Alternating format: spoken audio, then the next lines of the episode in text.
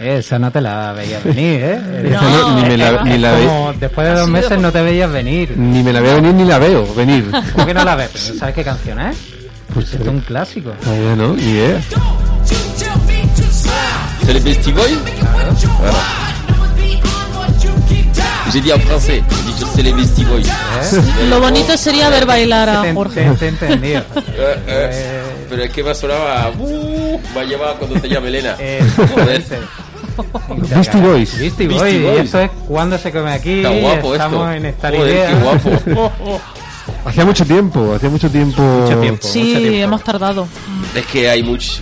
Pero en épocas de, de, de crisis, pues tenemos Sí. que de una responsabilidad para Hombre, con- somos un, tenemos- a la gente tiene que agarrarse a algo en estos días y, Sí, sí, sí. Que sea aquí. Sí, y sí. nosotros somos una de las cosas a las que se pueden agarrar. Porque- Exactamente. Hoy, hoy tenemos un especial ciencia ficción. Especial ciencia ¿Tú has visto el videoclip de esta canción?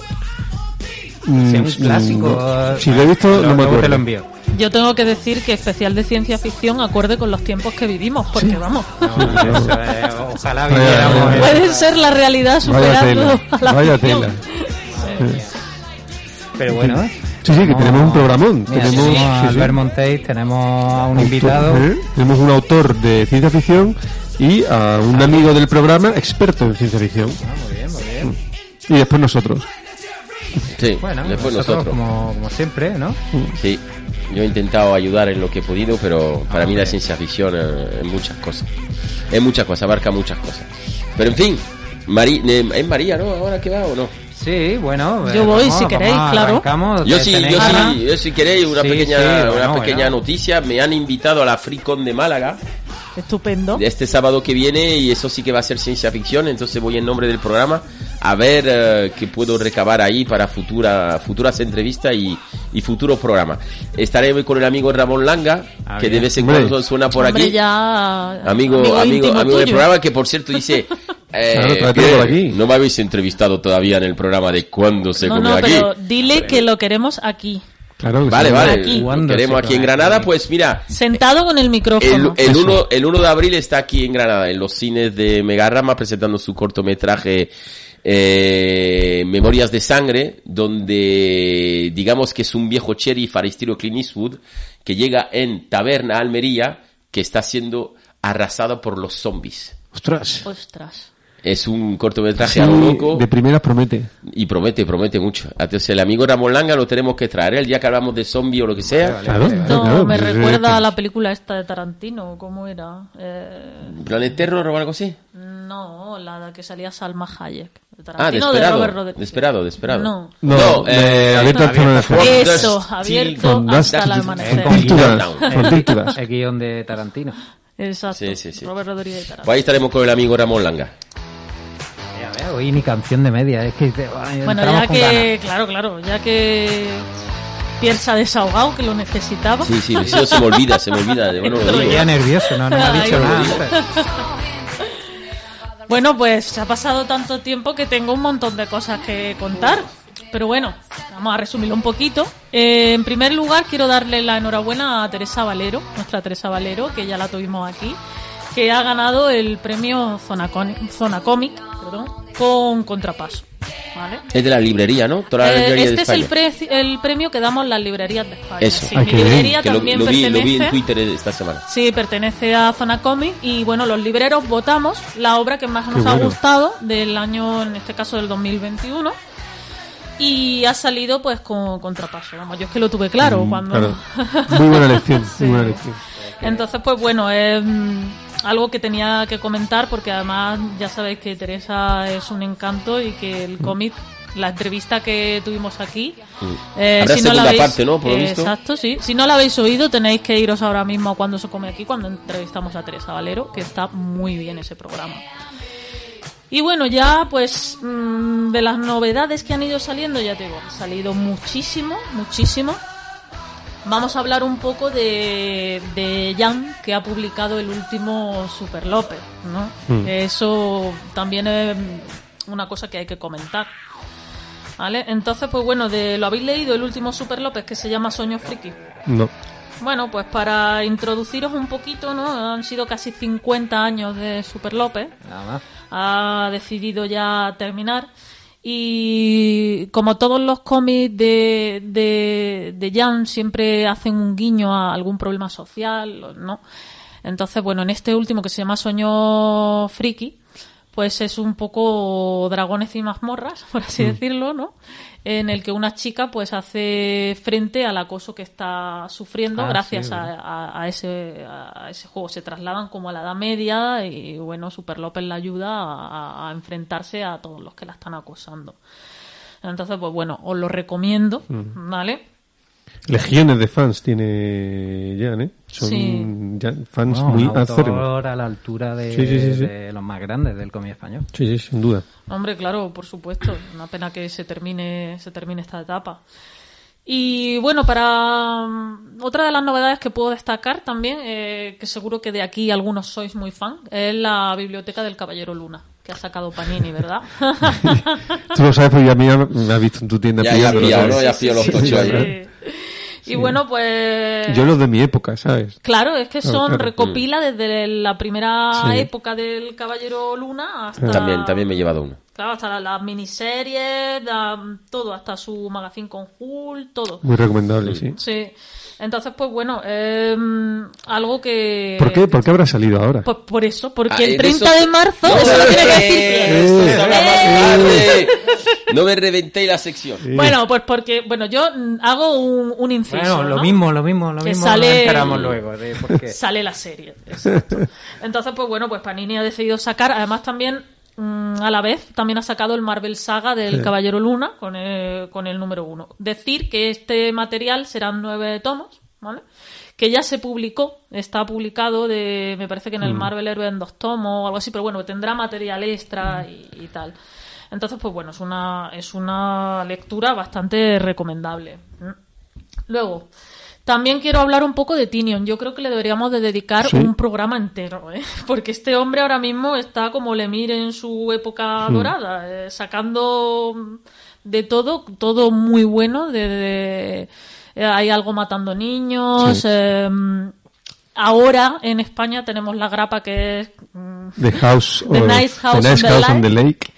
¿vale? Que es, eh, bueno, mm, parece ser, vamos, yo la he leído, la llevo a, tampoco quiero desvelarla, pero parece ser que es de terror o que va a comenzar como de terror. Hay un personaje central, Walter, ¿no? Que se, se llamaba, que invita a una mm, serie de 12-13 personas a pasar una noche en su casa del lago, ¿no? Entonces, pues bueno, ahí hay algunos que lo conocen desde la universidad, otros que lo conocen desde la infancia, otros que lo acaban de conocer. Y bueno, pasa algo en esa casa. Eh, tampoco quiero reventar nada, porque mejor no. Pero que bueno, que lo trastoca todo. eh, está muy bien, la recomiendo 100%. 100%.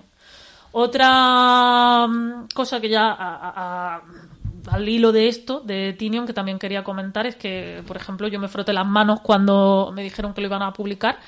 Era el del Departamento de la Verdad. Que ese es el que se ha sido el cómic número uno en USA el año pasado, que se llevó los ¿No premios de una vez? Sí, Ah. creo que hemos hablado en otro programa, me parece. Sí, creo que Sí. lo comentamos de algo Pero de que lo iba... tenías en americano, o sea, en inglés. En inglés. Puede ser. Bueno, pues Norma lo publicó a principios de año, en enero lo publicó. Y bueno, otro cómic que también puede entrar dentro de la ciencia ficción perfectamente. Totalmente, totalmente. que bueno, va a ser de, lo, de un tema que nos suele gustar mucho. También estos últimos años se han dado muchas, que es de las conspiraciones. Hmm. Pero la premisa de este cómic no es que, ¿qué pasa si todo el mundo cree en una O conspiración? sea, no es que qué pasa, ellos te dicen qué pasa. claro, ellos te, Te dicen digo- qué pasa, Te digo yo lo que pasa. que se vuelve real un poco. Claro, es- es- esa es la, la premisa. Esa es la la peli. premisa del cómic.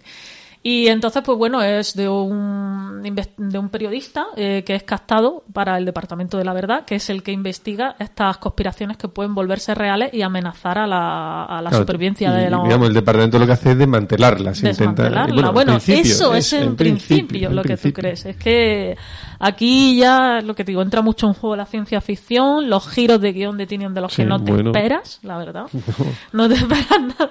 Y la ¿Eso de verdad Sograpa que... o tomo? No, esto ha salido Tomo. En tomo. Ah, rústico de... Creo que, norma. creo que en, Mm. el en España salió el primer tomo, me parece. Sí, en España ha salido solo el primer tomo. Eh, Es que salió en enero, o sea, está muy poquito aquí. Entonces, pues bueno, es, eh, es también muy, muy recomendable. Y mm, así por destacar más, mira, te voy a una cosa que le gusta a Pierre. Salió la reedición de Superman Las Cuatro Estaciones, que también lo hablamos Ah, de él sí. en el programa que le dedicamos A- a, a- a tu Superman, amigo, sí, a grande. Superman, exacto. Y mm, bueno, yo también por destacar ya una obra que es un poquito, un poquito más pequeña, quizá, mm, destacaría la, la de mm, El final del verano, de Tilly Walden. No sé si sabéis quién es. Tilly Walden, sí, esa obra en concreto. Esa obra es que es una de las primeras que hizo y la han, la han reeditado ahora, ¿vale? Eh, Tilly Walden se conoce más por la de Pirueta, Mm. que ganó, que ganó el, el Eisner y que es una obra pues muy, muy profunda. Esta también es de, de tintes así, bueno, por mm, en el 25 aniversario de la cúpula, pues han decidido publicarla, ¿vale? Y es su, su primera obra, la primera obra que ella hizo con tan solo 19 años. Es una historia muy mm, bonita, también, bueno, es una historia trágica sobre dos hermanos mellizos. Y bueno, tiene pues esos tintes de tan bonitos, de esa narrativa tan bella que tiene Tilly Walden. Y, mm, y también es que a mí me interesa mucho porque mm, es una chica que empezó muy joven con un talento increíble. De, creo, que, creo que es de las más jóvenes en ganar eh, el Eisner. Y que esto fue como un proyecto cuando todavía no había acabado la, la universidad y llevaba además otras cosas. O sea que una chica con un talento ya de, de- de nacimiento. También lo recomiendo. El final del verano se llama. Y Gran bueno, canción, por otra parte, del Lo Dinámico. Ujú, ujú. Sí, Sí, es verdad. El final del verano. Y bueno, ya para terminar, si queréis, pues hablo de que. Eh, dentro- Agradezco que no la hayas cantado. ¿eh? O sea, Es que, es que estaba callado, digo, ya tú. no he dicho nada. Ah, o sea, ya está, ya lo hemos animado. Por favor. No, no era es, que está muy, demasiado- es que está muy triste también, porque es que está no aguantarla porque me entra la gana de llorar. Ay, pobrecito. Y a vosotros también. la- tú la que dicho, y a mí también. Cá- cántala en la sección de ¿Esta no la por ponía en favor. verano azul en el último capítulo o algo así? En verano Creo que azul, sí, no, esa era la de no. Chanquete. No, el, El pro- banco pero el de último también, es verdad, es verdad. Cuando... Tú sabes, de... tú sabes que Jimmy Page tocó con el dúo dinámico, ¿no? El de, ¿Sí? el de Zeppelin. ¿no? Mira, mira, Fíjate. ¿Qué el tema? dúo dinámico. ¿Qué tema? En un disco entero. Jimmy Page y el Jimmy dúo Page dinámico. y toda la banda de Led Zeppelin. Pues Eran ya, músicos ya. de estudio y grababan a todo el tío que grababa en ese estudio antes de ser del Led Zeppelin. Y, y- Ya decía yo Bueno, la guitarra, el la guitarra de O sea, 15 digo, pues, años. Yo cuando pienso en, en el dinámico pienso en Marty 13. Con el mismo jersey pegado los dos así. Sí, exactamente. Quisiera ser... Ah, perdón, perdón, eh, perdón. Pero no, María. No, no, sí, es buena anécdota del rock, me encanta. Y nada, no, ya para terminar, que sepáis que a partir de ahora, el 5 de marzo, va a ser el día del cómic. Se ha elegido como el Día Nacional del Cómic. Eh, y bueno, tenemos... Con el permiso de Putin. Eso espero. y nada, pues que se va a celebrar, nada, de la semana que viene ya. Y va a haber actividades en las librerías, así que de donde seáis, donde estéis, buscar, porque va a haber muchísimas actividades. Aquí en Granada, bueno, pues vamos a tener sorteos. ¿El sábado? Sí, el sábado. Eh, vamos a tener muchas actividades que iremos publicando a lo largo de esta semana en las redes sociales. ¿Vale? Y, y nada, pues que lo tengáis en cuenta, ¿vale? Para venir. Eh, Mm, eh, Pues, em, Bueno, oye María, yo no sé cuándo salió, pero yo voy a decirlo. A mí, Sí, dime. una, una recomendación no que me ha gustado mucho, que me está gustando mucho, que no sé cuántos, creo que en España han salido ya dos tomos, me parece. O por lo menos el primero seguro, y el segundo está a punto de salir, de nuestros amigos Brubaker y Philip, género negro, puro y duro, eh, Reckless. Sí. Los de Cruel Summer. ¿eh? Que sí. Los de Cruel Summer, sí. esta gente, bueno, los de Criminal. Criminal, sí. Pues ahora han sacado otra línea que es Reckless. muy recomendable también, que es lo mismo, es eh, Esto a mí me mola mucho. pues un personaje que le llaman para resolver problemas a los que no puedes acudir eh, métodos, digamos, Mm. Hablando or- de esto, el ortodoxos. otro día, por casualidad, Sí. volví a ver LA Confidential. Qué peliculón. Oh, qué bien está Russell Crowe ahí y Sí. Kim Basinger ahí tremenda. Del mismo estilo, ¿eh? Para Sí, sí, sí, sí, sí, sí, sí, sí, pues de ese estilo. Sexo, droga y Reckless es más años 70, años 70, pero si, os- si os gusta Criminal, Sí, a mí sí me gusta esto. os gusta Brubaker, Mm. tirarle a, a Reckless porque no vais a arrepentir. Bueno, ya que también el programa va de ciencia ficción, podríamos recomendar mm, cada uno aquí un cómic de ciencia ficción, ¿no? Yo, Claro. Los Mundos de Aldebarán, por favor, si no se lo han leído, es uno de los clásicos que hay que leerse, ¿vale? Eh, Eh, ya te lo han quitado, ¿eh? Tate? No, no, Eh, Me lo he leído, me lo he leído. Vaya. Bueno, pero vamos, que seguro Ah, que mira, Tate mira, tiene muchísimo mira. más. Voy a recomendar uno, Sí. porque para mí es de ciencia ficción, Sí. de capa y colmillos. De capa y colmillos. De capa y sí. colmillos de, de aire- Claro, airones. es ciencia ficción, hombre. eh, Creo que a ella la ha recomendado alguna vez. Seguro que no has cogido una lista de otro programa o algo de eso. Que no, que no. No sé si, si no lo habéis leído, por favor, léelo, son dos tomos, son, Son animales integral. cogiendo una espada, pues sí, pues Sí, sí, ese es el primer tomo, pero no sabéis, es que si- no quiero hacer spoiler, pero el segundo tomo no tiene, bueno, ¿cómo termina el primer tomo? Y todo lo que transcurre el segundo tomo ¿Te has dado cuenta que no te dice lo que va, pero ya te va hablando? pero por te va diciendo ya. es ciencia ficción, claro, porque es, es que no quiero hacer Vale, spoiler. Después cuando estemos eh, fuera de micrófono, os lo voy a decir, pero es ciencia ficción pura y dura. Vale. Nada, de capa y lo- colmillos, y muy recomendable, un tebeazo, ¿eh? Pues yo en lo que Sí, voy, bueno. en lo que voy entrando y estoy entrando, los metabarones. Sí, Muy. Está explotando la cabeza, pero ahí los metabarones, sí. me tenía que meter algún día y ahí estoy. Del amigo Jodorowsky. Me lo, ha prestado nuestro amigo que vino un día al programa, Jorge el maestro. ¡Hola! El problema de los metabarones, te imagino te habrá prestado los siete clásicos. Que hay siete tomos. Bueno, eh, Bueno, está eh, interintegral. Hay un integral. Hay un Sí. integral. Claro, pero no, pero es que eh, Jodorowsky después siguió Sí, después con, siguió, con exacto. metabarones, digamos que es que es- está la casta de los metabarones, que yo creo que es el integral, que es el que te habrá prestado, Sí. pero es que después sacó el- la abuela, la no sé qué, y hay como ocho o nueve TVOs más de los metabarones. Con el integral tiene De sobra, suficiente, y de suficiente, sobra. sí, ¿eh? es lo Creo mejor, sí. con Creo mucha que el otro diferencia. es duro. como casi Ah. como obligación para decir, lo he leído. Un tebeazo. Y ya tebeazo. Obligación Sí. No, no, no, yo me voy a lo fácil, yo me voy a, a, a lo de Albert Montéis. O sea, Hombre, es que- supuesto. eh, Qué cara dura. Es que, es que totalmente. Que él tiene que quedar muy no, bien. No, no, no. Lo que pasa que es que estoy, estoy ansioso porque quiero meter la cuña. Yo. Si habéis terminado ya con las novedades, para Ajá. meter mi, mi novedad, próxima novedad en, en Comic Store, en Subterránea, en Omnibazar. ¿Vale? Yo- y voy a proponer un, un- un viaje en el tiempo. Bueno, a, ver, mí me lo- parecen maravillosos para... lo- lo- los 90, yo, yo sé que a vosotros, Tate Pierre, os pilló mayores, ya. Pero bueno, es decir, Claro que a sí. mí muy joven, pero bueno, A mí eh, más. eh, claro. Joder. Pero bueno, eh, tú si piensas en los 90, María, Sí, eh, pienso ¿en qué mucho. ¿En qué, en qué, en qué, qué se te viene a la cabeza?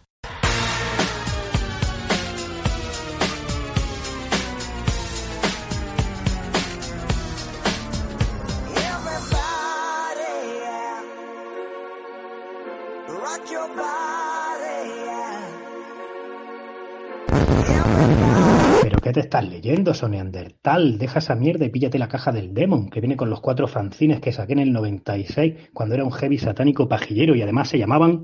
El equipo A. Y viene con una mini autobiografía e historietas noventeras hasta ocho duros. Mira, socio, tú te coges los cuatro fanzines, un litro birra, una bolsa pipa, llama a un amigo si todavía tienes, y os vais a un parque y os los leéis tal y como se leían en mi época.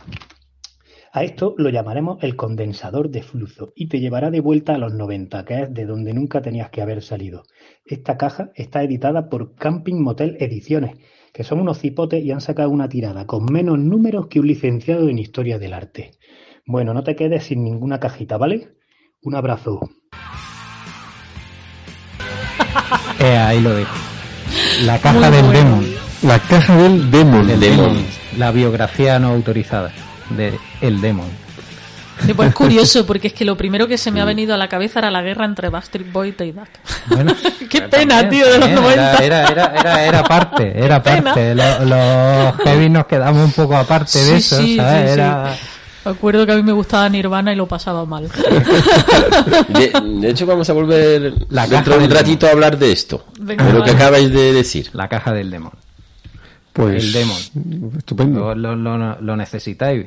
Vuestro libro, vuestro fanzine. Maravilloso. El Demon, sí, sí. El sabe Demon. mucho. ¿Quién es el demon? Ah, Demon, Demon, Demons, ¿no? Con una S. Píllate la caja, María. Claro. Una caja. Para Tate. Para Tati. Reservada, reservada. ¿Con qué canción nos vamos?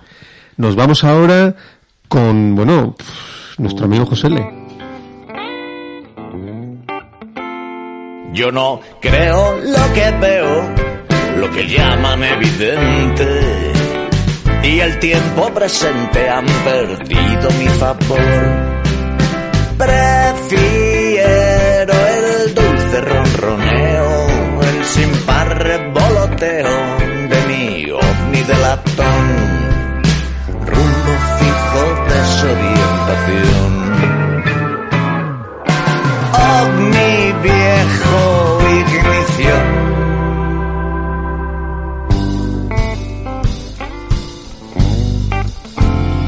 Desde aquí el aspecto es feo, desprendéis un brillo raro. Estáis todos congelados o muertos de calor. Mi ovni tiene los cristales ahumados y un bar cerrado a mi disposición. Rumbo fijo, desorientación.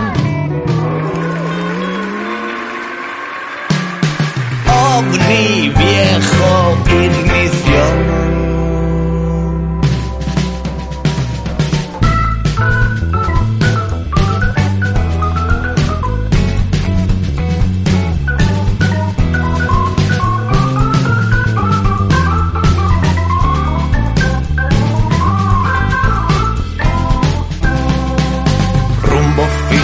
Desorientación.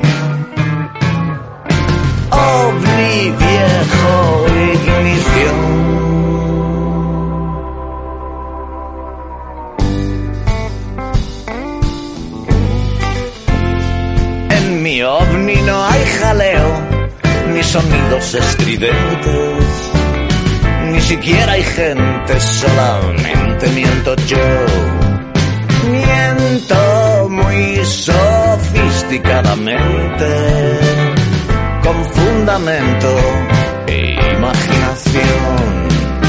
Rumbo fijo, desorientación. ovni viejo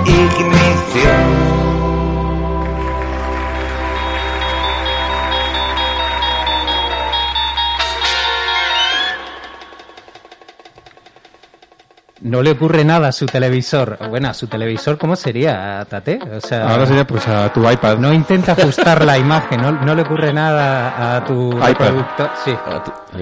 Eh, bueno, ahora somos nosotros quien controlamos la transmisión. Oye, me, me, me gusta, ¿eh, María? Eh, Se te da bien ahí la... esto lo lleva muy lejos Sí, sí. en el tiempo.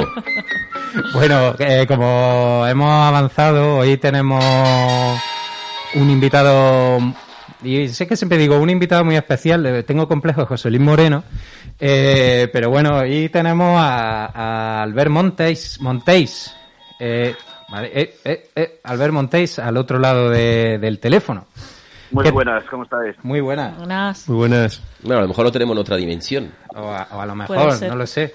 No, no, eh, yo me imagino, porque que tú seguías todo, todo la de la dimensión desconocida, los límites de la realidad y todo eso, ¿no? Sí, sí, sí. De hecho, bueno, de hecho siempre lo menciono como una de las influencias básicas de, de universo, vamos. No, eso, eso está, eso está clarísimo. O sea, eh, no sé, para quien no conozca, yo creo que habrá poca gente que no que va, conozca. yo creo que Albert- Albert Montaigne casi no necesita presentación, ¿no? Lo conocemos desde su época del jueves. Bueno, para mí yo empecé a leer cómics con para ti que eres joven y ese tipo de cosas. Cuando, cuando era joven. Cuando era joven. Mira, el, El año que viene va a ser 25 años de Para ti que eres joven. Dios mío. Mira, imagínate que, que empezamos Para ti que eres joven. Ahora es para ti que eras. Un drama, un drama. Claro. Eh, eh, ¿Y haréis algo especial o, o no? Ya eso lo tenéis aparcado del todo.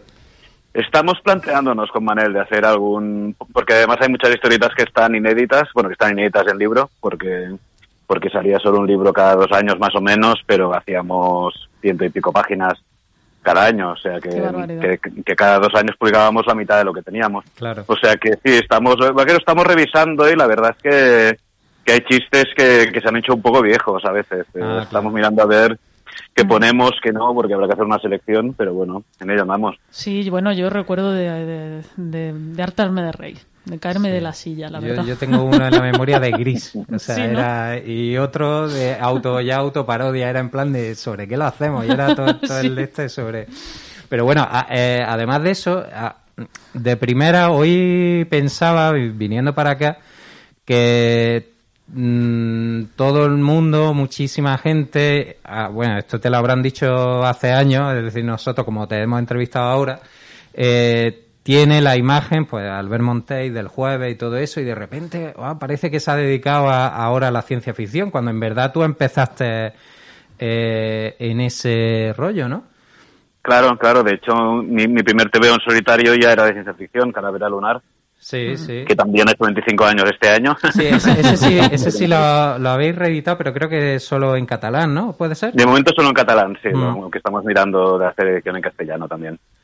Sí, pero incluso la historia de Mondo Lirondo, que, que también se puede encontrar ahora en las librerías y todo eso, eh, tienen ese puntillo, ¿no? De historia así bizarra, incluso un poquito, un poquito de, dentro de, de ese género. Sí, sí, sí, sí, de hecho, claro, una cosa como más freestyle. Lo, de Mondo Lirondo, yo creo que tenía más de culebrón que de, Sí, que de claro. fantástico, ¿no? Casi era como una Sí. historia ahí con amores y asesinos y underground y de todo por ahí mezclado, sí, sí. Sí, eh, y, y luego después de Universo, pues viene, eh, bueno, lo- la última referencia que tenemos tuya, o gran referencia, ¿no? Eh, que sería pues, la adaptación de Kurt Vonnegut de. Matadero 5. ¿Sí? Maravilloso. Brutal. Brutal. Bien, sí. muchas gracias. sí, la verdad es que fue un proyecto, aunque fue un encargo, fue casi un proyecto personal al final, porque es, uno de mis libros favoritos, de verdad. Sí. O sea que, que fue, me lo tomé como, Bueno, y cuando te como algo lo... muy mío. Cuando te lo encargaron, porque yo me leí la novela hace muchísimos años también, no tan, no tan vieja como la novela, ¿eh? Pero cuando pensaste, claro, es que cuando yo vi que ibais a adaptarlo, dije, ¿cómo, cómo se adapta esa novela? La verdad que no fue un, como Sí, un sí, reto. sí. claro, mi, mi, mi primera reacción fue, fue decirles a los editores que sí, que yo me metía a lo que fuera, pero que era imposible de adaptar. Lo que pasa es que el guion ya estaba prácticamente terminado cuando me llamaron Mm, y cuando me leí el guion vi que Ryan North había tocado todas las teclas correctas, o sea que, que el hombre Mm. sabía lo que se hacía. qué bien, qué bien. Y una preguntilla, cuando trabajas con un guion adaptado, ¿es idéntico a trabajar con un guion original o no? En el sentido que, Ah. que, que tienes dos historias, como dos cosas en la cabeza, lo que fijarte, ¿no? Claro, claro, ahí tienes que hacer un poco un... O sea, cuando adaptas algo, bueno, esta es mi primera adaptación, ¿eh? Pero, pero yo siempre he pensado que las adaptaciones tienen que ser un poco... O sea, tienen que faltarle el respeto, en cierto modo, a la obra original, porque lo que están haciendo es una obra nueva que se basa en otra, pero, pe- pero tienes que... O sea, no puedes apoyarte solo en, en la obra original, ¿no? Tienes que aportar algo, tienes que hacer que la adaptación tenga algún sentido por sí misma, ¿no? Mm. Con lo cual sí que el libro me lo volví a leer y lo tenía a mano para referencias y para cosas, pero un poco la idea todo el rato era que aquello era otra cosa, era la adaptación a cómic de Matadero, que era pues como, como el cuento de Philip K. Dick de Sueñan la- los, Los los androides androides mecánicas, se convierte después en una película que no es exactamente el cuento, ¿no? que es sí. otra, otro Pero- producto cultural, vamos. Pero participas en la adaptación con el guionista. Ah, la verdad es que en el caso de, de- de Matadero, yo cuando me llegó el guion est- estaba muy cerrado el guion. O sea, estaba, no, no, no, no fue un trabajo de aquellos de codo con codo y negociando y todo eso y tal. Ah, lo verdad es que sí que es cierto que cuando te llega el guion, pues está medio cómic hecho. Después el dibujante, claro, aporta, aporta mucho y ahí sí que le va consultando a Ryan cosas y vamos Y haciendo. ahí sí que y utilizas de referencia la y- novela. Claro, claro. Mm. Y, Y es- y eso, hay, hay cosas muy bonitas, tipo eso, que muchas cosas que son mías, gente, hay- la- la- muchos entrevistadores sí. piensan que son de Ryan y algunas cosas que son de Ryan hay gente que piensa que son mías, ¿sabes? Lo cual significa que más o menos ahí el trabajo lo hicimos bien, porque cada uno aportó cosas y, y puso, puso de lo suyo. ¿Y eso, Sí. y eso lo, lo aceptas porque es esa novela o porque, digamos que como es la primera vez que te llaman para un proyecto que no es tuyo, es porque es esa novela, si hubiera sido otra a lo mejor no? Mm, A ver, ofertas me van llegando de vez en cuando y guiones me, me llegan y tal. Ahí yo sobre todo mm, dependo de dos cosas. Una, que el proyecto me interese, que es, un, es el factor principal, y después también que si, si es un proyecto que no es exactamente mío, que, que esté bien pagado, claro, que al final, ¿no? Claro. lo, lo- lo que decía Concha Piqué, ¿no? Que decía, a mí me gusta mucho cantar, pero si no me pagan no me divierto, ¿no? Pues un poco pasa eso también. En este caso coincidían las dos cosas, que siendo un proyecto para otro mercado como- el americano, pues me dio para, para vivir mientras producía el cómic y por otro lado, pues además hubo la suerte esta. ¿Y- cómo te llega? proyecto que me han ofrecido. ¿eh? ¿Esto cómo me llegó? Por, por la editora de, de Boom, que yo creo que habían visto Universo seguramente, o igual la novela gráfica que hice con, con Matt Fraction y, y Coulton, la de Solid State. Mm. Sí. Y bueno, pues a mí me escribieron directamente preguntándome si estaría interesado en, en dibujar la novela gráfica y, y de cabeza que me metí. Pero ¿Y, vamos, y- fue un y mes. cuánto tiempo para esto, para este proyecto? ¿Cuánto tiempo estuve dibujando? Pues mira, un año y medio, más o menos, porque empecé en 2000, principios de 2018 y lo acabé en plena pandemia. Lo acabé en, en abril de, de- de 2020. Pero eso Estaba planificado así, que sabías que cuando te llegaba ese proyecto que iba a ser un año y medio más o menos. Eh, sí, sí, sí, más o menos era, o sea, cumplí los plazos que, que se habían puesto. En este caso tuve, tuve bastante, incluso en medio hice un número de universo, hice alguna cosa más, ¿sabes? O sea que fue un año y medio de trabajo continuo, pero, pero bueno, claro, estas cosas nunca sabes, además, porque en realidad sí que uno se plantea, ¿sabes? Yo sé que más o menos una página al día, pues la hago, pero cuando es un proyecto como este, en el que por, por primera vez, por ejemplo, tenía que documentarme, porque es la primera vez que hago un TVO, no solo con un guion que no es mío, sino que tiene una deuda con la realidad, ¿no? Mm, hay que dibujar lógico. en cómo era y los soldados cómo eran y hay un trabajo extra que, que- que no es poca cosa, ¿sabes? Claro, ¿no? Y, Sí, sí, Y- Bueno, y bueno. eh, eh, bueno, no, perdona, que te he cortado, Albert. No, no, no, solo decía eso, que, que en estos casos nunca, o sea, es imposible calcular lo que vas a estar dibujando un cómic hasta que lo has acabado de dibujar y dices, vale, lo que me hacía falta era esto, ¿no? Era este tiempo, pero antes de ponerte puedes aventurarte un poco, pero no, no sabes nunca. No, eh, yo lo que quería decir, que no lo hemos dicho ahora, eh, de qué va el cómic, ¿no? Porque habrá mucha gente que no, que no la- lo, lo ha leído. eh, a Claro, claro. La historia está basada un poco en la, en la propia vida de, de Kurt eh, Vonnegut, que es la verdad que es muy, muy interesante.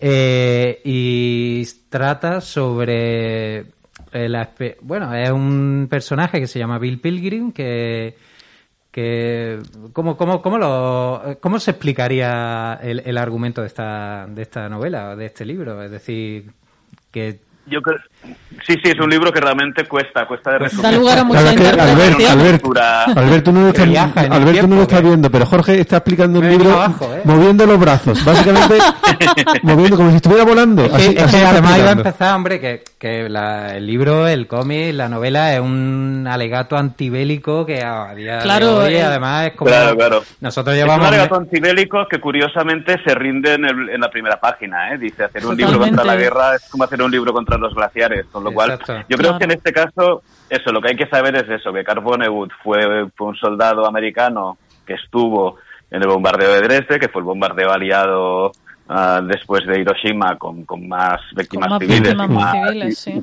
y con menos sentido militar, ¿no? O sea, fue Sí, que aquello fue hacer algo muy bestia para que para que los alemanes se, se Mm, No tenía sentido, la guerra ya estaba ganada No, no, y no. fue bombardear civiles. eh, Fue Sí, totalmente sí. inútil y cruel. bomba a lo mejor o algo así. Y en este caso yo creo que Vonnegut un poco estuvo muchos años, porque eso fue en el año 40 y pico, la novela es del 72 creo, estuvo muchos años pensando cómo contaba esto de alguna manera, que, que o, o cómo convertía esa experiencia ¿no? en, en- en algo útil o en algo significativo. ¿no? Y al final lo que hizo fue inventarse un soldado de su compañía, Billy Pilgrim, que esencialmente tiene un problema que es que salta en el tiempo adelante y atrás, ¿no? Que, Sí, que es vive su que- vida sí. desordenada. Claro, esto en, en realidad lo que nos está contando es que este hombre se ha quedado en la guerra, que, Mm. también le pasaba esto a Carbonell, que, que siempre estaba volviendo a ese momento porque... porque Claro, era como un estrés Claro, postraumático, ¿no? Se interpreta... Claro, exactamente. En, realidad el tema de la novela es más bien eso, el estrés post- postraumático y cómo lidiar con algo con lo que es imposible lidiar, ¿no? Con una experiencia como esta. Ah, claro, Vonnegut era escritor de ciencia ficción en sus inicios, ¿no? Ca- cada vez más, conforme fue mm, como formándose como autor, ah, la ciencia ficción la utilizaba más como una metáfora que como un género en sí, ¿no? Y entonces aquí hay unos elementos de ciencia ficción, ¿no? Del el, el soldado, además de viajar en el tiempo, es abducido por unos aliens que tienen también un sentido del tiempo y de incluso de, de las posibilidades de la paz mundial y todo eso, y que al final le dan una lección también sobre el destino, sobre decir, no, tú no decides lo que te pasa, ¿no? Estás, estás en manos de, de- del, del fluir de las cosas, pero bueno. que era lo que decía la frase, lo que es eh, Así y será, ¿no? será, Así ¿no? es y será. Ah, Exactamente, así fue y será. Sí, Sí, sí, así sí. fue y será. Yo Yo, creo creo que que, No, no, sigue hablando, sigue hablando, perdona. No, no, no, decía que yo al final es un poco la, la- el, el mensaje, si, si lo hubiera de Vonnegut en el libro, es un poco ese, que, bueno, la, la vida es, es, es más grande que nosotros y nos pasan cosas que no podemos masticar de ninguna manera, ¿no? Y, y ahí estamos, a merced de todo Sí, es como una gran metáfora, ¿no? Porque parece, Claro, claro. vamos, a mí me da la impresión de que los aliens, cuando dicen eso, es como acéptalo y mm, porque ya no lo puedes cambiar, ¿no? Claro, y claro. sal del trauma. Es como la parte que te saca de la historia un Mm. poco, que son los aliens, es la que te intenta sacar del trauma. O sea, ya, Claro, venga, claro. déjalo. Y, y por eso, claro, él es una persona con estrés postraumático y que vive a la vez en el presente, en el pasado y en el futuro, ¿no? Es lo que le pasa. Como cuento de Navidad. Bueno, Llevamos, llevamos un par de añitos con lo, ¿no? Que esto de que no podemos decidir, ¿no? Sobre lo que nos pasa, ¿no? Que vamos. Hoy, hoy recordé lo que dijiste un día, Tate. Eh, Había un tuit hoy de un, de un- no me acuerdo quién era, que decía, si mañana llegan los ovnis, pff, vamos a comer igual eh, al mediodía. eh". Es decir, ¿qué, qué, qué nos puede pasar más? Estamos a punto de recibir alguna bomba nuclear eh, si el otro se vuelve loco. Es, es, eh, es impresionante lo que está sucediendo. Sí, sí, estamos descubriendo que, que el apocalipsis es una cosa un poco más pocha de lo que pensábamos. Sí, ¿verdad? Estaba haciendo súper igual y, Sí, y sí, sí, ves sí, Netflix Y, y te vas a la cama, ¿no? Pues sí. Pero vamos. Sí, Pues mira, es un, es un buen cómic para leer en, en este, Sí, en este ¿no? tiempo. Eh, eh, y además, no sé, tiene, tiene apartados muy, muy bonitos, es decir, no sé. Eh, es la verdad curioso. Y lo- hablando de, cuando ya has dicho lo del apocalipsis este chungo que vivimos, pues entronca mucho con el universo, ¿no? Con esa, ese futuro Otro cómic distópico. maravilloso, sí. Eh, raro, universo, eh, por otro lado, no, bueno, son los dos que hemos destacado hoy, eh, son relatos sueltos al más puro estilo, bueno, sueltos interconectados un poquito, al más puro estilo la dimensión desconocida, ¿no? Podría decir, vamos, lo hemos dicho al Sí, sí, sí. Y los relatos de ciencia ficción clásicos, ¿no? Bueno, para mí es el formato en el que la ciencia ficción funciona mejor, el, el- el relato corto. Por Mm. eso me, me gusta... Sí, sí, porque en general yo creo que cuando entramos ya en arcos de personajes y en tramas y tal, se convierte en otra cosa. Se convierte en Mm. algo más parecido a la aventura o al fantasy o todo esto, ¿no? Pero la ciencia ficción está más de, de ideas, ¿no? De, de hablar de algo y tal. Yo creo que funciona mejor en las distancias cortas. ¿Y eh, de Universo tienes más historias? ¿Se va a editar algo Sí, más? sí, sí. Estoy ahora mm, dibujando la séptima ¡Ay, qué bien! y teóricamente durante este año intentaré sacarme de encima las, las otras tres que tengo ya bastante anotadas y, y de esto porque la idea es com- como mínimo llegar al número 10, Ah, qué bien, muy qué bien. seguro. O sea, que estamos ¿Y, en y ello. cuál te ha dado más? lado- Dime. Dime, dime. No, que te iba a preguntar Dime. que cuál te ha dado más alegría, si Universo o Matadero 5. Ah, en realidad Universo, porque de Universo sale todo. O sea, Universo es el TVO que un poco hago como una apuesta personal de decir, voy a hacer aquí lo que me apetece, voy a divertirme, voy a contar cosas y tal. Y de ahí sale todo lo otro que he hecho. O sea, sin Universo no hubiera hecho Matadero, obviamente. Pero es que sin Universo posiblemente no hubiera vivido estos años después de irme del jueves, ¿sabes? Ha sido un poco el, el punto de inflexión, no el centro de todo el, Claro, universo, todo- nunca mejor dicho, ¿no? Que, que, que he creado. Justo en esta etapa post, post humorista gráfico, vamos. Sí, todo pasa por algo, ¿eh? Porque cuando yo leí Universo, bueno, conocí como otra faceta tuya en el, en el cómic, me encantó, porque a mí me gusta mucho la ciencia ficción. Y bueno, esta, este Universo son relatos cortos, y bueno, cada, cada uno es una maravilla, ¿eh? Cuando, cuando sale un género así como la ciencia ficción, que es muy cinéfilo, eh, cuando te surgen las ideas de lo- las historias cortas del universo y demás, ¿alguna vez eh, lo imaginas en pantalla o alguna imagen de alguna película te surge y dice yo la podía adaptar a mi manera? Eh, La, la pregunta es básicamente, ¿hay referencias de, de cine en, en, en, tu, en tus dibujos? En realidad, para mi universo es más literario que, que cinematográfico. O sea, yo, yo cuando pienso en referencias para el universo casi me voy más siempre a la literatura y sin apuras a los cómics de ciencia ficción que, que a lo cinematográfico. Pero claro, obviamente no uno no puede escapar de, de- de- de ciertas influencias, ¿no? Con lo cual hay un montón de imagería que está ya creada en las, en las películas y que...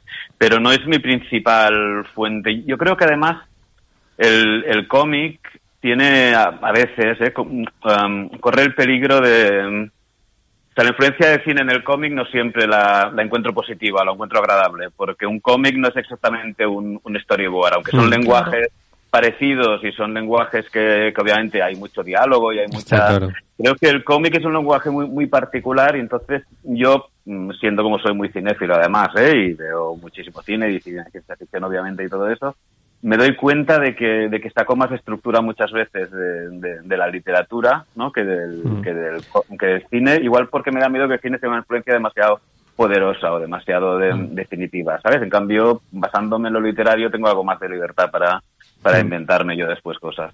Así lo que has dicho de relatos cortos, ciencia ficción, ¿no? Y mm, me imagino que Ray Bradbury, ¿no? Crónicas marcianas tendrá, ¿no? Por ejemplo, ¿no? Bueno, eh, uno de muchos que es de Ray Bradbury, vamos. No, o el, o el, Sí, sí, sí. o el propio Vonnegut o Vonnegut, yo que lo digo en alemán. Vonnegut. Vonnegut. Vonnegut.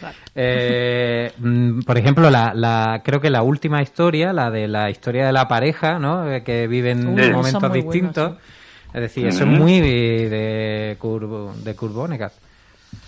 Sí, podría ser, claro, esa percepción del tiempo alterada, no, no lo No, había pensado, eh, pero sí que es verdad que... esa, metáfora, ¿no? De la pareja ejemplo, distanciada, ¿no? Eh, Sí, sí, sí. Y, y incluso dibujando esta historia que tuve que buscar maneras ¿no? de explicar este decalaje temporal, todo este lenguaje que hay ahí me sirvió después para, para algunas cosas de, de Matadero 5, Claro. porque sí que hay ¿no? esta manera de, de, mm, separar el tiempo por colores o por zonas de la viñeta o compositivamente y todo eso.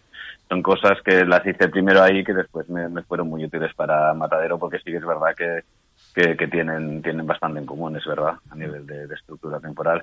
Curioso porque el viaje en el tiempo es un tema que parece que debería estar agotado, ¿no? Porque se han explicado ya, ¿no? Sí, es La- recurrente en la ciencia ficción. Y en cambio siempre volvemos a eso, porque yo creo que es, es, es muy chulo porque es el único factor ¿no? en el que no tenemos ningún control, ¿no? El tiempo va pasando y no vamos todos hacia el mismo lado siempre, ¿no? Con lo cual la fantasía esta de alterarlo me imagino que es muy evocadora, ¿no? Para todos. Está hace, bueno, hace un año o algo así más o menos terminaría el Paper Girls, ¿no? Paper Girl, sí. vaya, Sí, sí, sí, claro. claro. Maravilloso también. Mm. Sí, sí, es fantástico también. Ujú. No, no, no me lo reventéis. ¿eh? No te la, no, No, leí no vamos a hacer spoilers. No, No, vas- no, no- Pues termínalo antes de que sea la serie, porque Sí, eso ya... ¿Ah, ¿Esta serie en marcha o qué? No lo sabía eso. No, han comprado los derechos para hacer una serie. Ah, Ah, vale. mira qué bien. Es muy raro que no... Que, no- Y así de, ciencia ficción, porque últimamente hay bastante de ciencia ficción en TVOs. ¿Estás leyendo Sí, algo? sí, ¿Has leído así? Ujú. Sí, veo la ciencia ficción ahora vuelve a estar de, de, de moda. En- Bueno, en general el género fantástico. Yo creo que vuelve a ser algo relevante, ¿no? No sé si porque estamos en una época tan difícil de entender que estos géneros que nos lo ponen todo en código y que nos hacen metáforas de cosas y Aquí- tal, nos aquí- resultan más agradables que el realismo más absoluto, ¿no? Porque la realidad a veces la, la rechazamos un poco, ¿no? Cuando hay momentos así más, más tensos. Aquí en el Posible. programa somos fans de, de la serie de, de Los Mundos de Aldebarán, de Leo. Uy, mucho. Sí. No sé si... Pues mira, yo esto es, es una deuda que tengo pendiente porque sí que me, me han hablado muy bien y lo tengo lo tengo ahí para leer en cualquier momento, pero, pero es de las cosas que tengo apuntadas y que aún no me he puesto con ella. También Y, tiene- y hace poco Pero bueno, me lo recomendáis, ¿no? Por lo que veo. Sí, bueno, a, a nosotros es que nos gusta mucho. De hecho, tiene eh, Leo tiene aparte de Los Mundos Aldebarán, que son ya va por cuatro volúmenes, tiene otra serie de ciencia ficción que es Centaurus y después tiene esos son como en el espacio, pero después también tiene la Tierra, la serie esta de Kenia, que son por ahora en tres tomos Kenia, Namibia y Amazonia, que también están muy bien.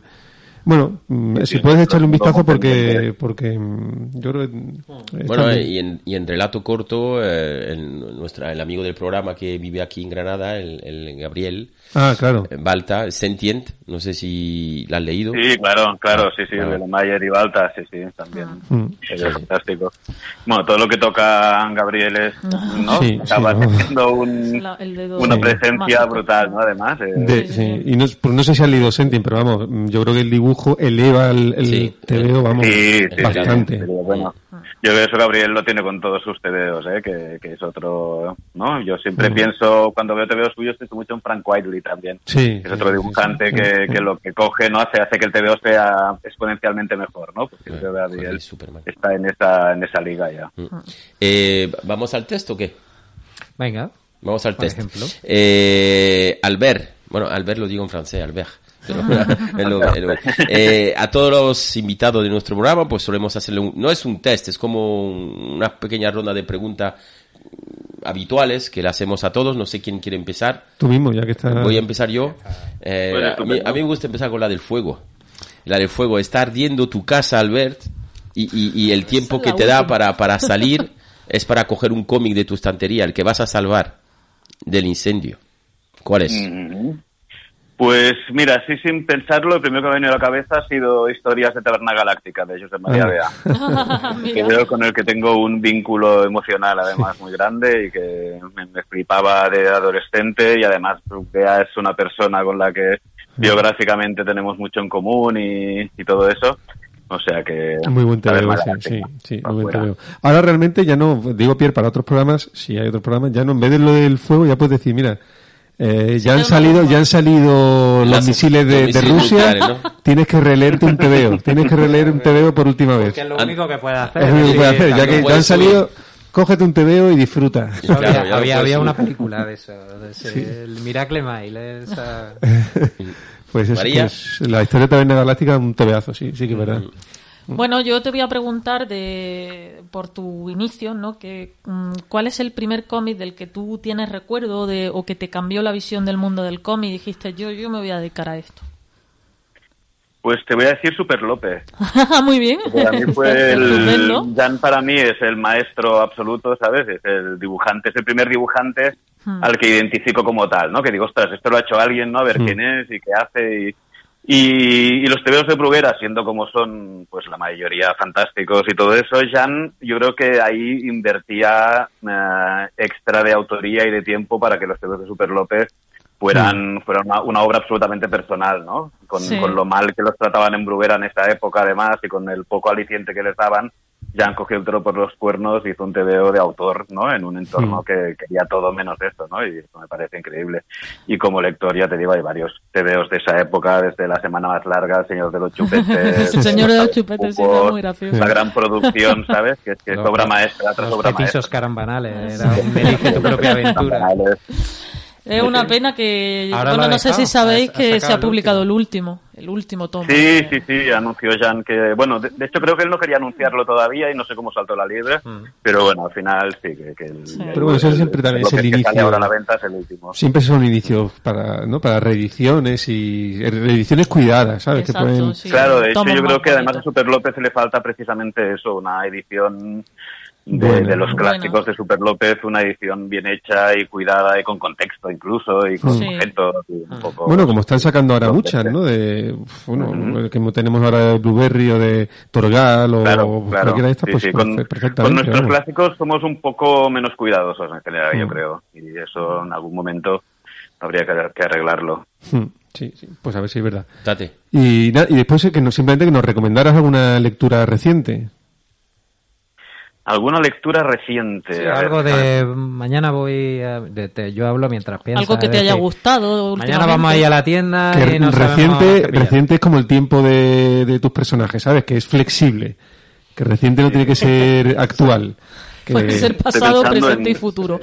Libros Que que que me hayan gustado, ¿eh? Porque ahora me he quedado un poco en blanco, pero te voy a decir, a ver, a ver, déjame pensar momento. O sea, me, me he quedado en blanco, ¿eh? Con esto. Eh, le pasa mucho. Ah, sí. Ha puesto sí, voz sí, de, sí. no, no de déjame pensar, sino de estoy mirando la estantería. A ver, dicho- no, no, de hecho estoy en el estudio, no tengo casi libros aquí. Pero mira, te voy a decir que he descubierto hace poco a Tomás Ligotti, no sé si lo conocéis, Mm, no. un autor americano de, de historias de terror. ah, creo que empezó a escribir a finales de los 70 y, y escribió durante pocos años y tal. Valdemar le ha publicado ya tres libros, creo. Mm. Y, y es de esos autores súper personales, además, con es, es, eh, es un terror mm, casi que huele, ¿no? Como una cosa muy, muy, muy, muy, muy atávica y muy, y muy desagradable a veces también, pero Sí. bueno. Pero, pero justo ahora lo he descubierto eso y en, y en casa estamos con, con Ligotti a tope. Mm. O sea que, Pero eso como libro, ¿no? sí, tiene un libro que se llama La conspiración contra la especie humana, Sí. que, que es el con el que estoy ahora y está, está muy ¿Y de, bien. y de TVOs? Y de TVOs, pues mira, de TVOs lo último que he leído así que tenga en la mesilla de noche creo que es La Edad Dorada de, de, de Cyril Pedrosa, que son dos volúmenes de band de cine franco-belga, así como muy, muy bonitos.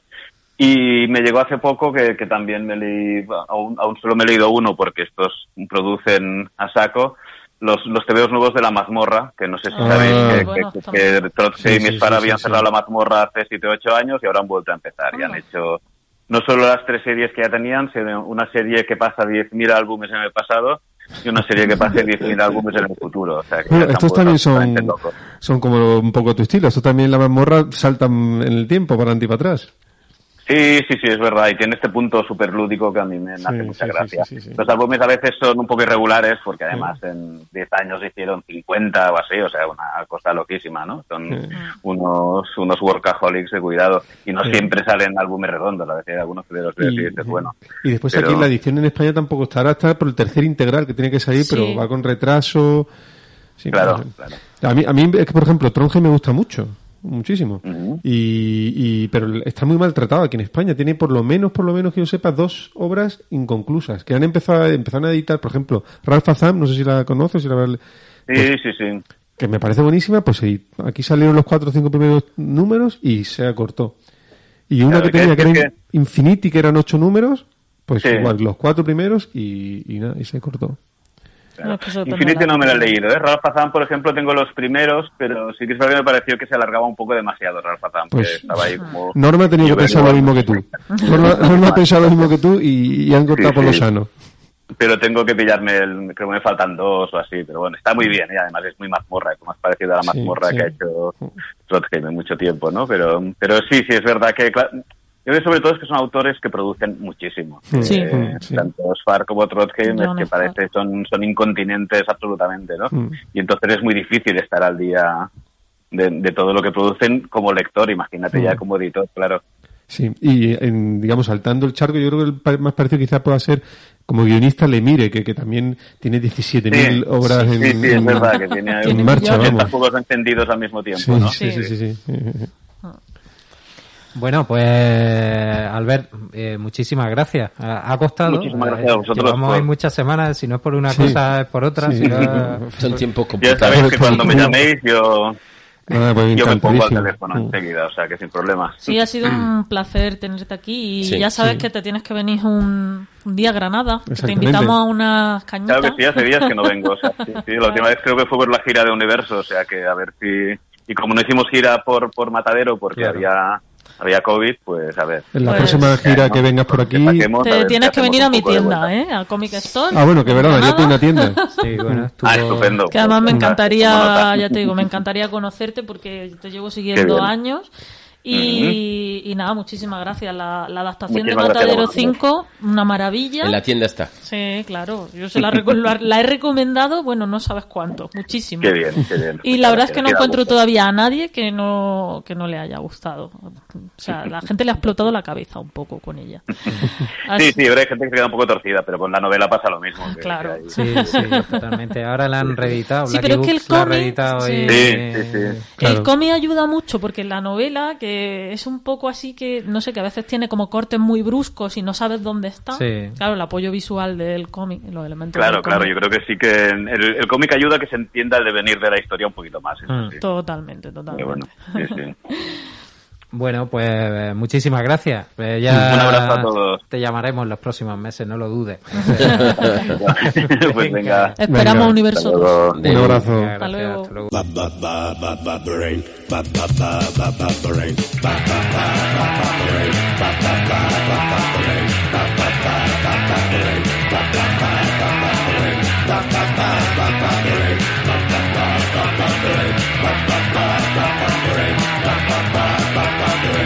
Sangre de nosotros lo has descubierto Han instalado el burger, soy certero Estoy de su parte, no vas a escapar. Tan carea traición, no mires al cielo. Tú estarás con tu vídeo en los viejos tiempos Romperé tu antena, no mires atrás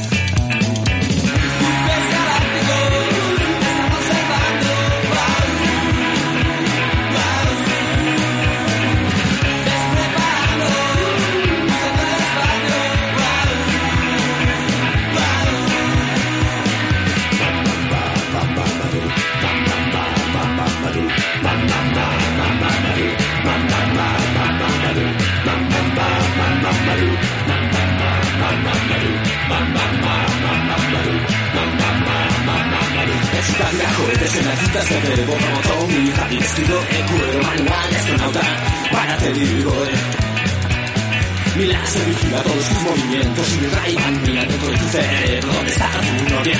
La has llamado,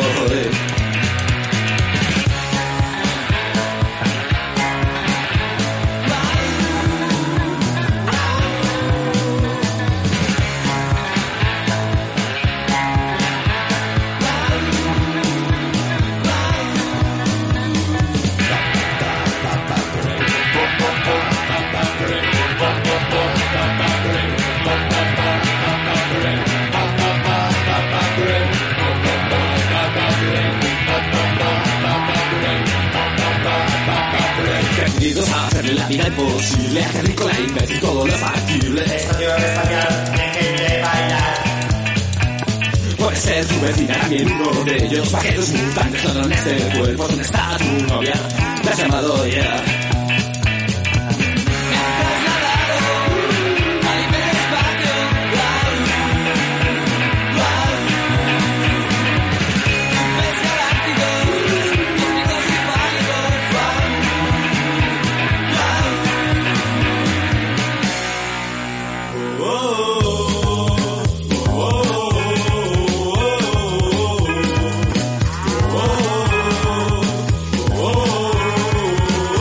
Bueno, Jorge, ¿qué te ha parecido Vaqueros del Espacio, de Loquillo? Eh, yo que no soy muy de Loki, he de admitirlo. Aquí te, aquí te he sorprendido, ¿eh? No, no, no, la verdad que Space, Space Cowboys, ¿no? ¿Tiene que ver con, con el cómic aquel? Era un cómic, ¿no?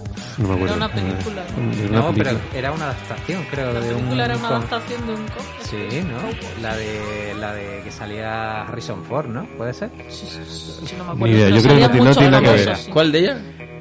No, Space Cowboys, hay, Ah, hay una Cowboys de Clint versus Eastwood. Alien. Claro. Ah, esa, lo ves. Ah, no, no, Space Cowboys, eh, Space es Cowboy una de Clint de Clint Eastwood. Exacto. Eh, No, no, no, no, Esta canción tiene, esta, esta canción es del 80. Sí, vamos, sí, Tommy del Lee 80. Jones y compañía. No, el loco, el loco iba por otro lado. El loco iba por otro lado.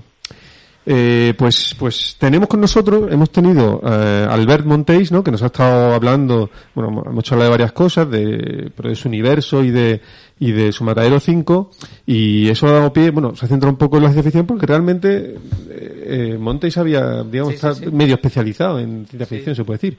Y entonces hemos traído al programa a un gran experto en ciencia ficción. Has traído. He traído, sí, el problema es que no me acuerdo muy bien cómo se llama. es que realmente es una cosa que tiene, es que este, esta persona es un poco, maltratando a los invitados. esta persona es un poco así. No, y eso que la ha traído él, ¿eh? mano? No, no, suyo, no es ¿sabes? una cosa mía, es una cosa de un poco de ciencia ficción. Esta persona es como si nunca estuviera nadie y se acaba acordando de su nombre. La gente lo conoce, pero no sabe ni cómo se Él llama. está ahí. Está ahí. ¿Estás aquí? Es un caso de Eh, sí, ciencia. sí, eh, sí, me encuentro aquí, sí. el, el el mismo duda. Pero bueno, pero como, como ahora mismo sí que sabemos que está aquí, pues eh, pues te podemos y- presentar. ¿y ¿Para qué eh, la ha llamado? Pues porque sí, sí que sé que sabe de ciencia ficción. Ciencia ficción comiquera, cinematográfica. Sa- ¿Sabes tú de ciencia ficción? Mm, Bueno, pero lo que yo creo que hace falta poner un contexto eh, certero de lo que es la ciencia ficción y esta persona no la puede dar. Eh, perdón, pues voy a hacer un inciso. Yo, yo fui tesorero de la Asociación Española de Ciencia Ficción, Fantasía y Terror. Fui el, Tesore- fui el tesorero. Luego se destapó lo de. Tesorero. Pues eh, invitado anónimo, Exactamente, pero no sabemos cómo se llama. cuando tú Sí, quieras. eh, bien, pues bueno, eh, en primer Ah, lugar, bueno, pues si quieres, gracias. si quieres presentarte, ¿Nos dices A, tu a nombre? mí mismo. Eh, sí, por supuesto. ¿Quién, quién eres? Bien, me puedo presentar eh, como Jero. Eh, Estupendo. Sí, eh, vamos, no, no me importa decir mi nombre, eh, lo voy a olvidar en cuestión de, en fin, unos pocos minutos después de que termine la- esta conversación, entonces, en fin, ningún problema. Eh, sí, eh, es una capacidad que tengo, es una cuestión... eh, Jamás, jamás lo olvidaremos. Muy bien. Pues nada, pues vosotros diréis, bueno, en fin, eh, muchas gracias por, la- por esta invitación a, a participar primero en la ciencia ficción, delimítala, porque yo creo que hace falta delimitarla, porque si no te pierdes. Es tan en Sí, grande como eh, o sea, es una de estas cuestiones que, que eh, es necesario, puede ser útil, pero realmente delimitar géneros como movimiento o cualquier otro tipo de, de cuestiones de, esto de poner un límite, decir esto entra dentro y esto fuera, pues bueno, esto siempre va a tener, eh, bueno, controversia y, y, bueno, depende cómo lo consideres, pues va, va a ser complicado, ¿no? Pero bueno, eh, ya que me lo pedí y eh, pues vamos a tratar de, de poner así un, un poco la, la idea eh, básica. A ver, yo diría que lo que es la, la ciencia ficción, pues tenemos dos, mm, dos ideas claves, o digamos que serían la- las dos eh, columnas sobre, exactamente, los pilares sobre lo que se, se va a sustenta- sustentar eh, lo que es el género. Por un lado, la, la especulación, ¿no? Eh, el decir, pues bueno, el mirar a, a los autores o, en fin, escritores que, que han trabajado en este género, mirar a su alrededor y, y especular, ¿no? O sea, de esto que estoy viendo, pues qué ocurriría o qué, qué pasaría si, bueno, pues algo que a lo mejor está eh, pues dentro de, uno- de unos límites que consideramos normales en, nuestra actualidad, pues si esto fuera a más, ¿no? O si esto, pues bueno, llegar a unos límites más, más extremos. Vaya dos añitos de ciencia ficción que llevamos. pues. Totalmente, o sea, eh, ahí siempre nos damos cuenta que la imaginación puede ser superada muchas veces. sí. Pero en fin, digamos eso, ¿no? El tema de la, la especulación, pues, pues sería un- uno de los, de los pilares, ¿no? Eh, Hmm. Pues, ¿qué ocurriría si? ¿no? Mm. Y, y el segundo, claro, que va totalmente ligado a, a este, a esta especulación, sería aplicar el, eh, pues, el pensamiento racional, ¿no? El pensamiento científico a, a esa especulación. Porque claro, tú puedes especular de muchas maneras o, o utilizar diferentes eh, caminos eh, eh, que puedes desarrollar. Pero lo que es la base de, de la ciencia ficción, pues sería aplicar el pensamiento racional, el, el- algo que sea plausible, que tú digas, pues bueno, Exactamente. una Tiene que secuencia poder lógica. ocurrir, ¿no? Digamos. Quitar un poco, eliminar la fantasía. Exactamente, pues claro, o sea, la cuestión de evitar de, bueno, lo hizo un mago o bueno, pues venga, Todo lo que no me- sepas lo hizo un mago. Eh, Exactamente, ¿no? Pues entonces digamos que yo creo que la especulación ligada a ese pensamiento racional o, o pensamiento científico, digamos que sería la base. Ahí yo creo que podríamos estar de acuerdo casi todo el mundo, ¿no? Que eh, eso, esto es ciencia ficción. Ahora ya, a partir de ahí, pues, uf, seguir poniendo límites es donde ya, pues, quizás, pues depende, ¿no? Eh, muchas veces en la cuestión de decidir qué es lo que es ciencia o ciencia más, eh, más pura, ¿no? Siempre hay mucho acuerdo sobre lo que son obras de ciencia ficción que se basan en las ciencias naturales, físicas. Entramos en las ciencias sociales, pues bueno, quizás podemos discutir eh, hasta qué punto podemos conseguir leyes eh, eh, so- sociales o, en fin, el tipo de ciencia ficción basada en la utopía, eh, en fin, desarrollos sociales que quizá, pues bueno, no es a lo mejor lo más eh, científico puro que se puede considerar en algunos ámbitos. En otros sí, en otros no- nadie va a dudar que eso son ciencias sociales, de ciencia, y por tanto, pues ese tipo de obras pues también es ciencia ficción, ¿no? Ujú. Por ejemplo, Pero- 1984 sería ciencia ficción. Exactamente. Yo desde mi punto de vista sí lo sería, porque es es una especulación, se basa pues en un desarrollo social, en este caso. Claro. Pero ya digo que ahí ya cuando empezamos ya a poner un poquito más de límites, pues es donde, bueno, pues depende cómo se considere. También una- algo que es importante es hasta qué punto el, esta cuestión de la especulación eh, científica está entroncado lo que es el desarrollo o, o lo que es el argumento o, o base de, de una historia o simplemente es, es atrezo, es algo que está ahí de fondo, ¿no? Que Por ejemplo, por ejemplo, el tema de la Didi. sí de la space opera o bueno o, o el típico debate, ¿no? Star Wars. Ahí Star. Wars es ciencia ficción o no. es un escenario, ¿no? Todo- Exactamente. Entonces, pero claro, eh, tú puedes decir, bueno, ahí es que realmente la ciencia tampoco aporta, eh, no es una clave de, de ese argumento, Y no es la encima, especulación. ahí hay es magos. realmente- La fuerza. Exactamente. Encima, porque También, bueno, pero ahí- para ahí empezar, también. Después intentaron con el rollo de los midicol, midic. Eh, Eso ya como que trataban de... Pero bueno, eh, realmente mm, eh, la base del argumento no es esto. Eh, por eso tenemos novelas de aventura, que básicamente le damos un ambiente así espacial y tal. Es un que está ahí de poco fondo, la pero sa- bueno, saga no- de saga de Vaughan, de Vaughan, ¿no? De Es saga, Exactamente. sí, que saga no es especialmente ciencia ficción, es más como una ¿no? historia de una Una familia. historia de aventura. de Pero es lo que dice aventura. Albert. Si el relato de ciencia ficción se hace muy largo, se convierte en un relato de aventura. Si es corto, es más de ciencia ficción. Eso. Pudiera ser.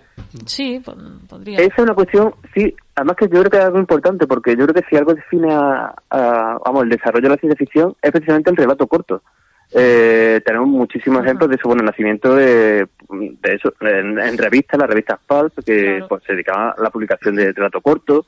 Mm. Eh, en los cómics, pues igual muchas antologías, la- las primeras revistas, ¿no? El Weird Science, o, en fin, este tipo de, de primeros, primeras series que se basan mucho en relato corto. Y no sé, yo que creo que la ciencia también en este caso también comparte con el terror el, el tema de que muchas veces la historia es una idea. Tú tienes una idea y a partir de ahí pues la desarrollas, tratas de buscar un impacto, pero en muchos casos lo que funciona es el relato corto eh, en ese sentido, que es el, el, pues el golpe, ¿no? El- Por ejemplo, esa sí. idea que va a sorprender y que, bueno, que muchas veces nos lleva más allá. La de, Pero por bueno. ejemplo, ahora estoy pensando en, en- en la eficacia del rato corto, en la de Shyamalan, esa de el, ¿cómo se llamaba la película? Eh, Hay muchas. el- no, digo la que se tiran de, la que se tiran de edificios. El incidente. El incidente. Eso en 10 Ah, minutos está contado. Sí. Sí. Sí, sí, Sí, sí, sí, En 10 minutos está Sí, sí. contado y está perfectamente contado, pero claro, lo tuvo que alargar por una peli y se acaba estropeando la cosa. Claro, porque lo alarga demasiado. Exactamente, porque muchas veces, claro, no- es que no hay más. Entonces, pues bueno, trata de ya buscar las subtramas, desarrollo de personajes, el arco del personaje y cosas de estas que, bueno, que te pueden complementar bien a lo mejor la historia o, o no, pero ya quizás, pues no, lo que es el desarrollo propio de, de- de ese argumento que se plantea, pues no, no da para más. ¿no? Mm. Mm. Y, y si, por ejemplo, no, nos centramos en los tebeos, en el tebeo, Eso. ¿nos puedes decir eh, algunos clásicos de ciencia ficción para ti? Sí, Bueno, eh, un segundillo, bueno, un segundillo, antes de que respondas. Para que lo sepan, que yo más o menos lo sé, pero que ellos no lo saben. ¿Puedes decir aquí cuántos tebeos de Green Lantern tienes? De Green Lantern. Eh, mucho.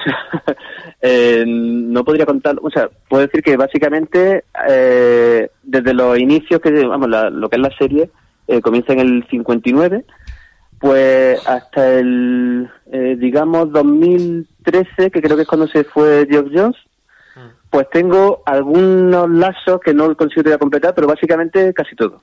Pero eso cuántos son? Entonces, eh, pues... Yo, o sea, ya está. Como Oye, es más- es 300, más rápido 400 contar los- números puede años, ser, ¿no? O 300 números. Sí, a ver, la, la primera serie son 224, que ahí sigue, el, por lo menos habrá unos 50 o 60 que quizá no tenga. Pero después la siguiente son 181, es el tercer volumen, que va del 90 al 2004, eso sí lo tengo completo.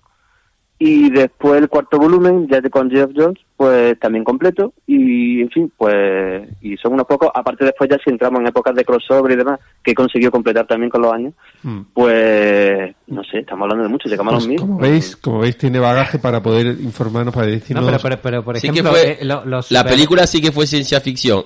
De Green Lantern. Eh, no, no hemos venido aquí a hablar de la película de Green Lantern, ¿no? ¿Esto no es una encerrona? eh, lo- lo- el género este de superhéroes, ¿lo introduciría dentro de lo que sería la ciencia ficción o no? Para mí es que una de las bases, en lo que es la, el inicio eh, del cómic de superhéroes, la ciencia ficción es totalmente clave. Y de Ujú. hecho yo creo que, sobre todo eh, en lo No, que es la reinvención Que beba, esa- que la de la Dorada, ciencia ficción. Sí, sí, perdón. No, pero digo, evidentemente bebe de, de, de ahí, de, de la ciencia ficción y, y todo eso, ¿no? Pero sería o, o- o sería, sea, Bueno, siendo sí, más eh, estrictos lo podríamos excluir. Pues, en mi opinión, vamos, me Eh, pues depende, claro, es que el género superhéroe es, es- realmente no es un género. O sea, aquí es realmente donde eh, se unen, eh, digamos, lo que son los géneros populares, desde la fantasía, Claro. la ciencia ficción, por supuesto, el terror incluso, y realmente es como un tipo de no género, pero supergénero amalgama, en el que, digamos, todo lo que es género popular y que pues, a la gente le, le gusta en general, pues se acaba aquí eh, uniendo. Bueno, también eh, el romance, el culebrón, porque también eh, tiene un peso importante. Pero yo considero que sobre todo en su inicio, los inicios del, del género de superhéroes, sobre todo a partir de, eso, de eh, principios de los 60, que es cuando tiene su, su nuevo arranque y que digamos que dura eh, hasta hoy, eh, la ciencia ficción es clave porque los autores eh, que han fundamentado, que eh, echaron a arrancar eh, este, género, para ellos era importante. Desde John Broome o Garner Fox en DC, como por supuesto Jack Kirby en los inicios de Marvel. Entonces yo creo que ese gusto o, o la procedencia, porque muchos de ellos también venían de, de escribir a veces relatos o directamente cómics de, de ciencia ficción, eh, yo creo que desde el principio, desde su inicio, ha estado muy, muy presente. Y ha continuado, porque, por ejemplo, en, lo- en los 80 consideran los, los autores más, digamos, más destacados. Eh, Jim Starlin, Walter Simonson, eh, claro. John Byrne.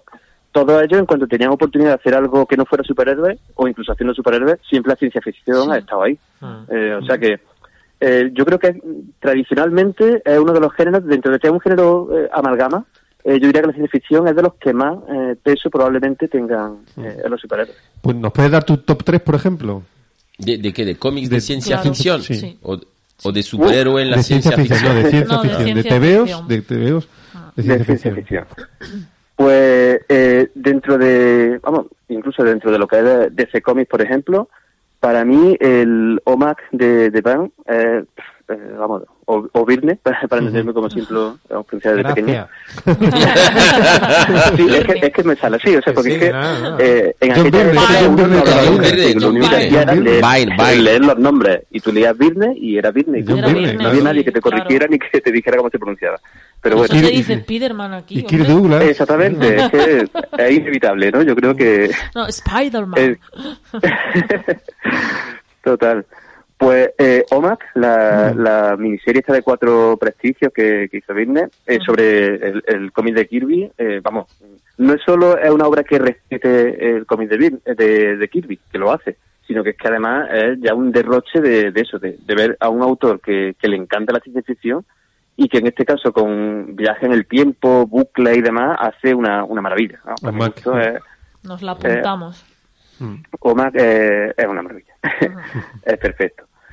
Después, eh, cómic de ciencia ficción, claro, eh, me estoy limitando mucho a quizá a lo, a lo que es el cómic eh, americano eh, o más anglosajón, porque quizá también el que más conozco, pero sobre todo en la ciencia ficción británica, que bueno, desde la revista 2000 AD hasta, bueno, cantidad de, autores que, que han trabajado en, Mm. en ciencia ficción.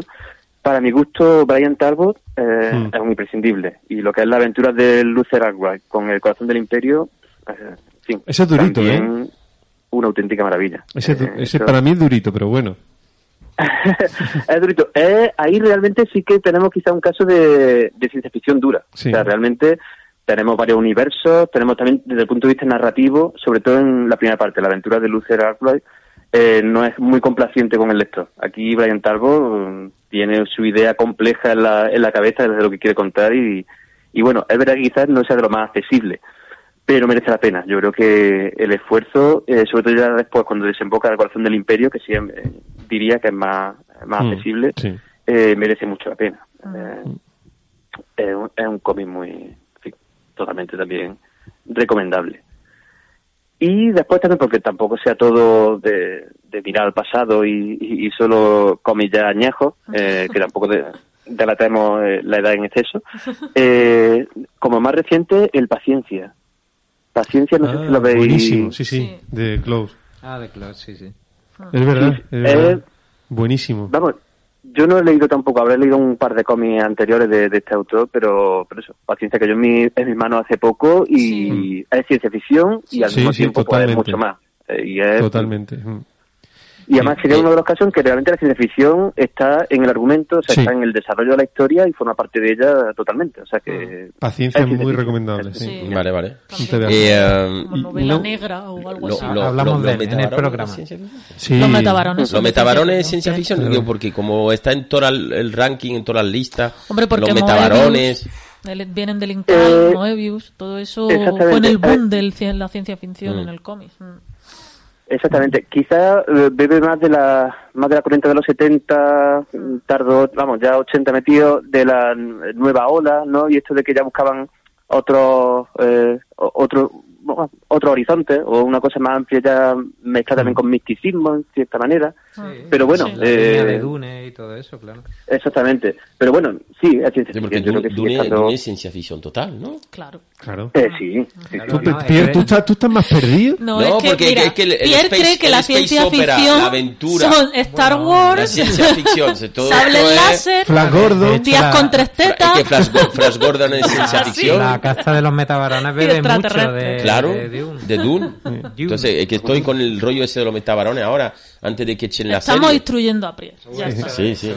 Muy Y pues, mira, por Ya, ya, cierto, ya, una, la una, cabeza. una super actual que, eh, que de hecho yo empecé a leerla por ti, Jero. Porque le, la ¿Cómo se recom- llama? Se llama Jero. Jero. eh, Mira, te has acordado de su nombre. ha participado en la bromilla inicial, pero realmente es una persona, persona inolvidable. Eh, pero eh, me recomendó un TVO y, y, simplemente dijo que le gustaba. A mí el criterio, yo de, de, de Jero me fío.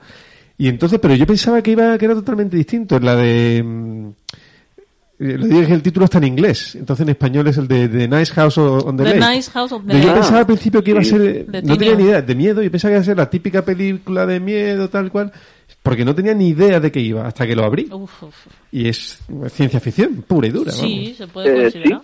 Bueno, es que la barrera ahí es, di- es difícil, Claro. porque siempre se dice que el primer, la primera novela de ciencia ficción fue Frankenstein. Que, Sí, también. Exactamente. que- Más de que- terror Que es de que- terror, Sí, pero... no, yo me, me- matizo, quiero decir que yo pensaba que esta la típica película, la típica TVO de terror de, de una cabaña en el bosque y un asesino o algo así, porque ve así y tal, pues no tenía ni idea de qué iba. O sea, absolutamente ni idea. Y, y, a la- y, bueno, creo que es ciencia ficción, ¿no? Por lo que va contando, ¿no? Bueno, ya... Sí, yo la verdad es que lo estoy leyendo a ritmo de publicación aquí en España. Entonces, yo pues, también, yo también, yo también, Yo igual, también. yo voy por el cuatro. Pero realmente sorprende porque eso es difícil de, de predecir y, y, vamos, tal y como se va desarrollando, pues mm, desde luego sí. Eh, no tengo claro cómo acabará, pero la ciencia ficción desde luego la va la, la toca. Sí, sea, sí, y, hombre. y no sé hasta qué punto después se, se sumergirá en ella, ¿no? Pero Sí. que sí. Vale, pues Jero, muchas gracias por, por tu Ah, claro. participación, por Muchas aclararnos, o sobre todo a Pierre, lo que es... Bueno, sí, Vamos a volver a llamar a Montey ahí ya la para ciencia entrar ficción. en el... eh, Gracias, gracias por darnos un día más brillante, Jero. y una noche no Por tan supuesto, oscura. una noche que se va haciendo cada vez más oscura, sí. cierto. pues nada, muchas gracias a, a vosotros por la invitación y por, Pues, nada, por, por esta charla. por- por ser otro ya otro amigo del, del programa Sí. y, y Jero que Jero, Jero, Jero. subrayado, subrayado. pues vale pues un abrazo eh Venga, un abrazo. Un abrazo. Venga, pues nada, venga, Hasta gracias. otra, Venga, hasta luego. Un abrazo.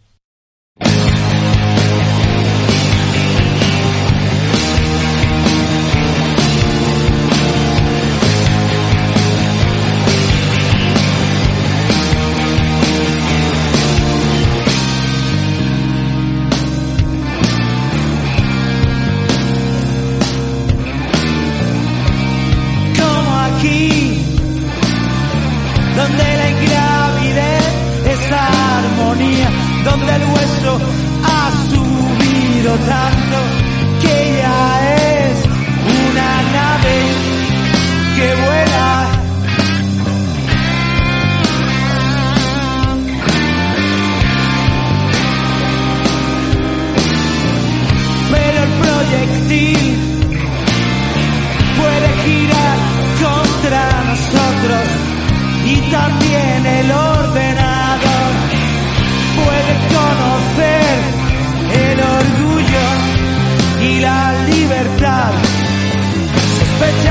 Nuestra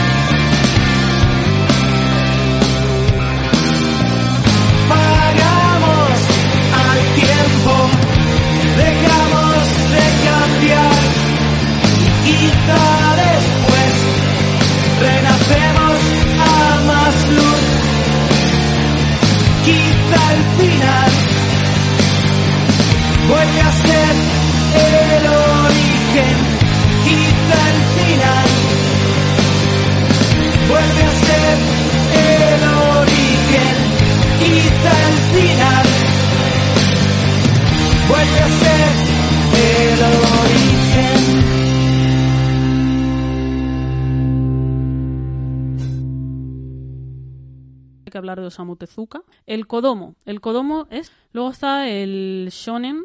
¿El qué? El Seinen. Muy bonito. Me encanta este tipo de libro. Y esto es bastante difícil con toda la cantidad. Cuando se come aquí, ha vuelto.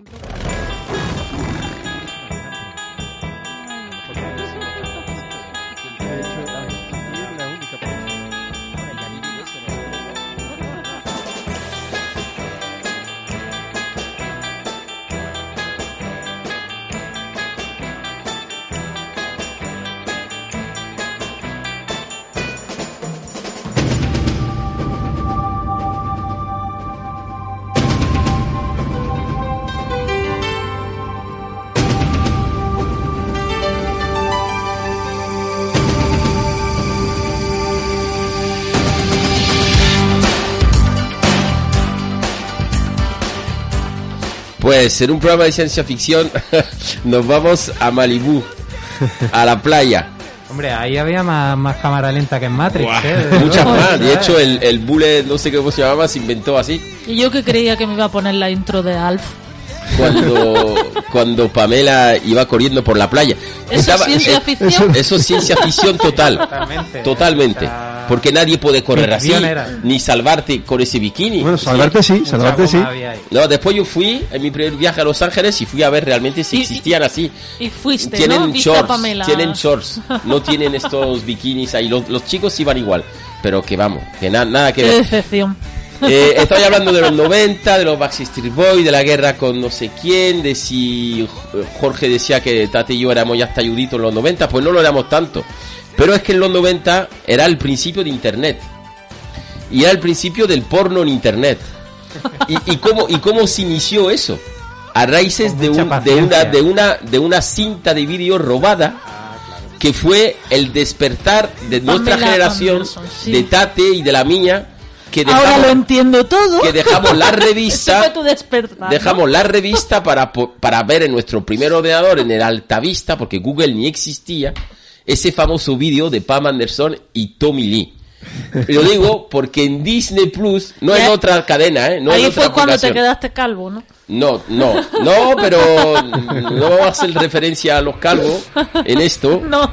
Ahí es donde me quedé, digamos, mal de la muñeca. Vamos a, des- Ay, vamos a dejarlo así. Ay, ay, ay. Vamos a dejarlo así. Vamos a dejarlo así. Un programa para niños, ¿no? Sí, sí, sí. Oye, nadie ha dicho qué estamos hablando. Bueno, como mi sección es de serie y hoy he arrancado con el, con, con- con esa con esa pedazo de, de- de intro de, de ¿cómo se llamaba en España? Baywatch, Eh, el vigilante de la playa. Vigilante de la playa. No solo era Alerta Malibu en Francia. Pero básicamente es para hablar de una serie que me ha sorprendido, que me ha hecho reír, que me sigue causando a veces ternura por Pamela y, y un amor típico a los 90 que había dejado de lado, porque todos recordamos con nostalgia Manicruz. Claro, todos recordamos con los Oscar los 80. Y es como que los 90 no hubieran existido, porque la ropa era aún peor, creo que era de los 80. Pero los 90 fueron esto, el inicio de Internet, eh, Muchas esa serie que, que, que era ciencia ficción, que era una tía con un 130 de pecho salvando gente que se ahogaba donde no había ni ola donde y, te lo creía y veía al de al del coche fantástico siendo un, un jefe vigilante de la playa básicamente Disney Plus Disney la casa Disney ha producido la serie más sexual más violenta en el lenguaje más atrevida que, que te podía imaginar que Disney fuera a producir. Una serie así te la puedes esperar en, en HBO, por ejemplo. Pero es que Pam y Tommy tiene escenas de sexo y escenas A la nueva. violenta de vocabulario y de, la, y de historia real, porque eso pasó tal cual, que te deja alucinado. En el tercer capítulo, no es por decir nada, Tomini tiene una charla con alguien que no es un ser humano, ni un animal, y charla con, es- con, con esto durante 10 minutos. Y es la cosa más loca que puedes ver en una pantalla, en una serie. La charla de Tomini con, no digo más, para que lo veáis. Bueno, eh, de, eh, de hecho, Tommy Lee, que era batería de los Motley Crue. Eh, yo es re- súper recomendable la, la biografía de los Motley Crue con Neil Strauss. eh, aunque no te guste la banda, es que es Sí, una, es sí, una- sí. es una pasada. La, la- Pero lo bueno es que lo porque que te dice cuentan Jorge, todas las barbaridades que hacían, que hicieron muchísimas, y, y cuando crees que no pueden caer más bajo, caen más todavía. Entonces, Pero es lo que dice María antes, dice María, no, es que en los 90 Nirvana, pues es lo que pasó. Claro. Que era de los Montecruz, que había vendido millones de discos en los 80, se encuentra en los 90 en un estudio de grabación más pequeño que este y al lado los del grunge tocando. El y claro, revientan el estudio, claro, porque son los Montecruz. Pero es que en los 90 fue eso, un cambio en la música, Un cambio en todo. un cambio en todo y la llegada de Internet. Y bueno, esa te digo serie... incluso que la caída del muro de Berlín y el Todo. derrumbe de la Unión Soviética, también muy Todo, al hilo todo. de ahora. Por cierto, Tommy Lee, Que parece que se quiere el- recuperar. Tommy Lee es el soldado de invierno. Sí. Es Sebastián Stan. ¿Ah, sí? Y la casa de Pamela Anderson, Lily James, es impresionante. Es la chica de Yesterday. La pequeña morena esa, la que hizo de Cenicienta también, una de Ah. Cenicienta. Y es Pamela Anderson, pero totalmente. Se marca un papel tremendo. Esa serie no puedo dejar, se emite un capítulo cada miércoles Mm. y está a punto de terminar. ¿Y en qué, en qué cómic se basa? eh, eh, bueno, pues daría para un cómic, te lo Sí, juro que daría para un cómic porque el, el Tommy Lee ese no que No, estaba criado, verla, lo, lo- lo siguiente. Está producida por a Seth Rogen y Evan Goldberg, que de hecho Mm. Seth Rogen tiene un papel ahí, que es él, digamos, que, que destapa un poco toda la historia de la de esa cinta. De, de tú, tú la has visto, ¿no? La película de Pamela yo y, y Tommy no, en- yo en soy el muy inocente, yo no veo esas esto? cosas. Que levante la mano quien la ha visto aquí. No sé, como no, lo ve, bueno, la gente no, no, no, no, yo la he visto, claro. todo el mundo lo ha visto. Entonces, eso era mi, como si se francés, Documento coup- histórico. Coup de cœur. Mi corazón, mi golpe de corazón para una serie. Ya después voy a volver a lo serio. Pero eso de Pam y Tommy me ha resultado brutal. Yo tengo ganas de verla. la Brutal, verdad. pero brutal. Capítulo de 30 minutos cada uno. ¿eh? Ya que no he Si visto la película en la que se basa, pues la veré. y, y, y después recuerda, es verdad, en los 90 no había No, no teléfono móvil. historia, es eh. verdad, esta No, máquina, el, el atrezo de la serie, la ropa de la serie, eh, eh, lo- todo el teléfono, todo. Los y- y dice, modem. coño, es verdad que teníamos veintitantos años allí y vivíamos así, sin teléfono móvil, sin internet. Y, y te, y, te, y te hace recordar a eso. Me hacía recordar a mi Y quedábamos con la gente. hijo, ¿y cómo de- quedabas con los amigos? exactamente. Y tú, pues, Me joder. un, un capítulo ¿En me hizo recordar colegio? que yo usaba fijador. Y Fijador, peine, fijador. y peine, usaba Fijador. peine.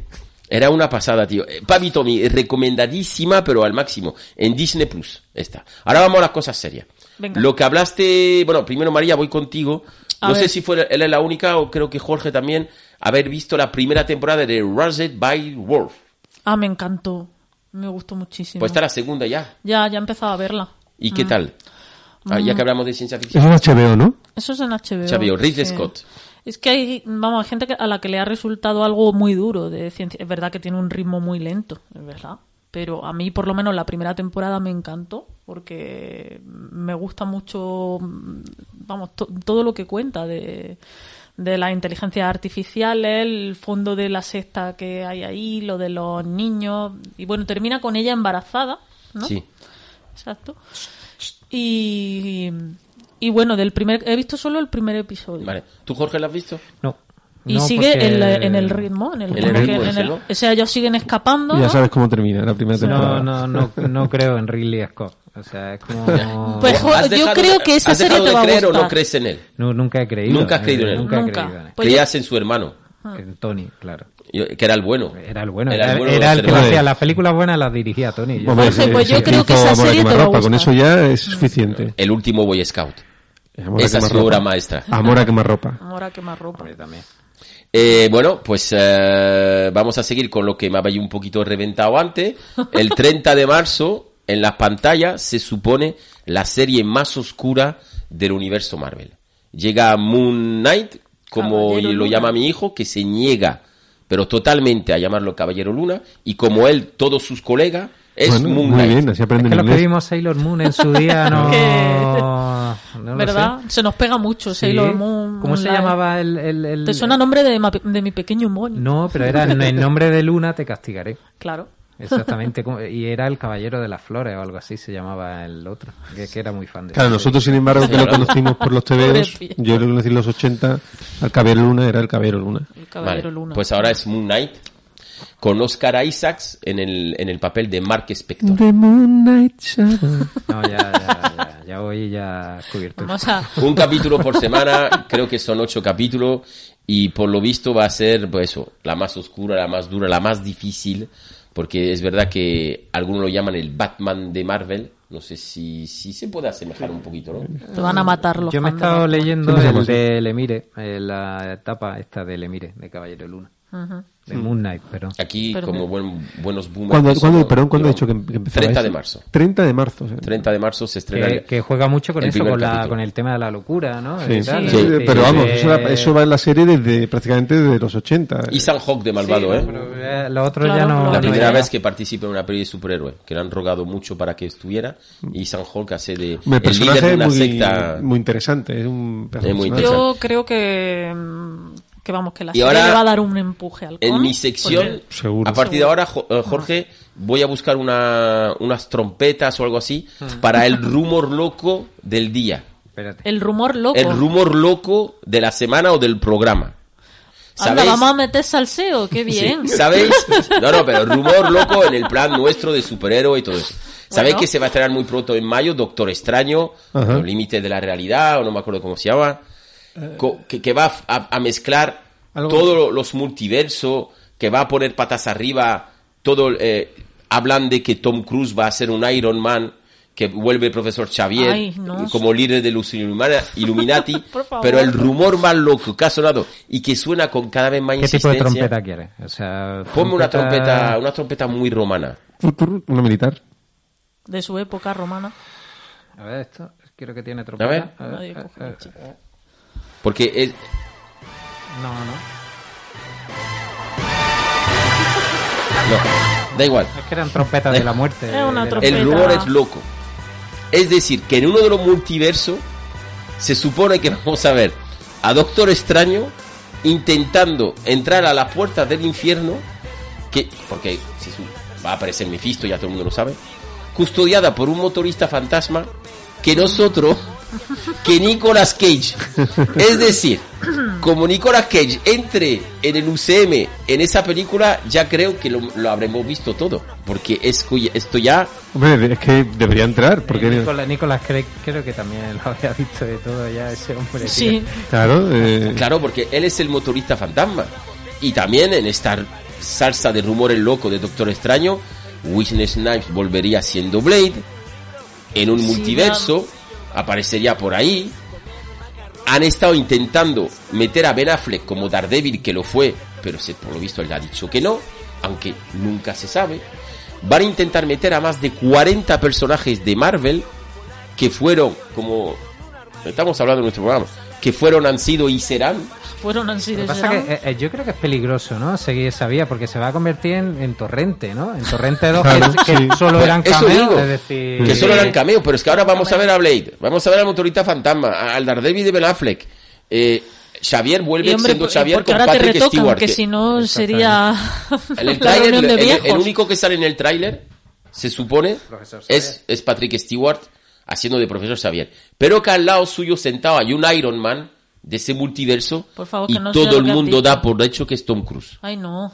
Le pega. No, no le pega. Iba a hacerlo, ¿Has eh, antes de Robert de si los. Vengadores se hubiesen hecho en los 90 y todo eso? Pues, No, Pues no lo he visto, pero y, Tom Cruise y es y, y se supone Que que un la, poco- un poco grande la armadura, según, yo creo. según todos los suramericanos y americanos que son fan de Marvel y tienen informaciones, en esa película las escenas post crédito es de una familia de cuatro personas. no, no va a ser un tráiler la escena por crédito. o Es sea, una familia de cuatro personas. Correcto. Pues- Van a introducirlos ahí a los cuatro F. Yo diría Pedro Picapiedra. Y Vilma. Vilma. Es lo que Bam Bam faltaría ya. y ¿Cómo se llama? Pepe. Entonces, esto puede salir siendo un peliculón de. Sam Raimi o puede ser ya un arme reír y ver a Nicolas Cage y Tom Cruise ahí. Entonces, a ver lo que sale de Doctor Extraño. ¿Hay fecha para eso? Eso es final de año. Mayo, creo, ¿no? mayo, Ah, mayo, mayo, mayo, mayo, Ostras. mayo, mayo. Está al lado. Y ahí lo dejo. Ahí lo deja. Y ahí lo dejo. Y podía seguir, ¿eh? Porque ya, como pasó tanto tiempo, ya vi Cobra Kai, Mm.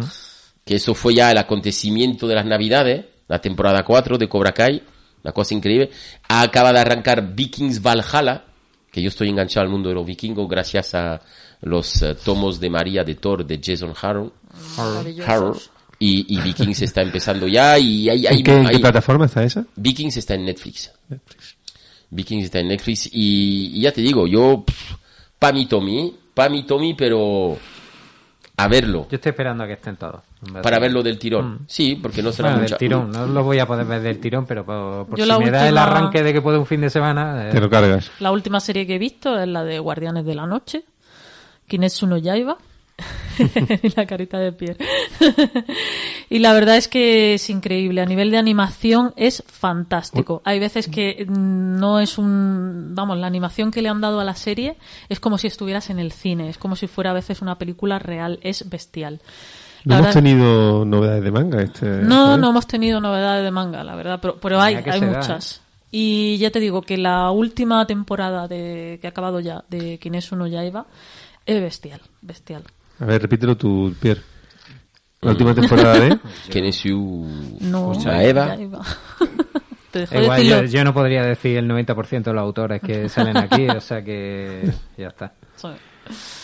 Me he quedado ahí con varias recomendaciones que luego me las decís, ¿sabes? Pues no, no sé escribirlas. Yo sí me he quedado con una que me interesa mucho, aparte del noir de Tate, la de los de las teorías conspirativas. Esto. El Departamento de la Verdad. Sí, esto voy a ir a por él. Muy bueno. Yo de serie eh, recomendaría, al hilo de la ciencia ficción, que ya he recomendado más de una vez la de la de Fundación, Sí, que la ya. ya ¿Eso la temporada ¿Eso dónde en, en Apple TV. En Apple TV es y en que- su mejor sí, servidor es torre. que- Ya, Eh, exacto. Porque yo es que Apple Vale. TV no la tengo. Y, Sí, esa es la que me falta a mí. Y la verdad que está bien, a ver, se queda ahí con su final abierto. Bueno, son una serie de bastantes libros. Eh, y también, fíjate, en, en Prime, en Amazon Prime, está, está eh, The Expanse, que es una serie... En su día el libro a la serie de novelas la catalogaron como el juego de tronos de ciencia ficción, que hombre, Sí, no, eso siempre ¿sabes? pasa de pero, año en año. Es el Juego pero- de Tronos de- Pero Sí, está sí, muy pero bien. es Recomienda la serie, porque sí que la tengo, esa plataforma. eh, la, la serie a mí me gustó. Es verdad que no es una serie. a- ahora le meterían más dinero, básicamente. Es decir, se nota, los efectos especiales no son una maravilla. Pero, pero la verdad que el planteamiento es muy bueno. Es decir, el planteamiento. Eh, parece que está venido todo a propósito, pero el planteamiento es una especie de guerra fría, ¿no? Como hubo en su día, solo que la guerra fría está planteada entre la Tierra, eh, Marte, que fue colonizada hace unos siglos, Y luego más o menos ahí está también.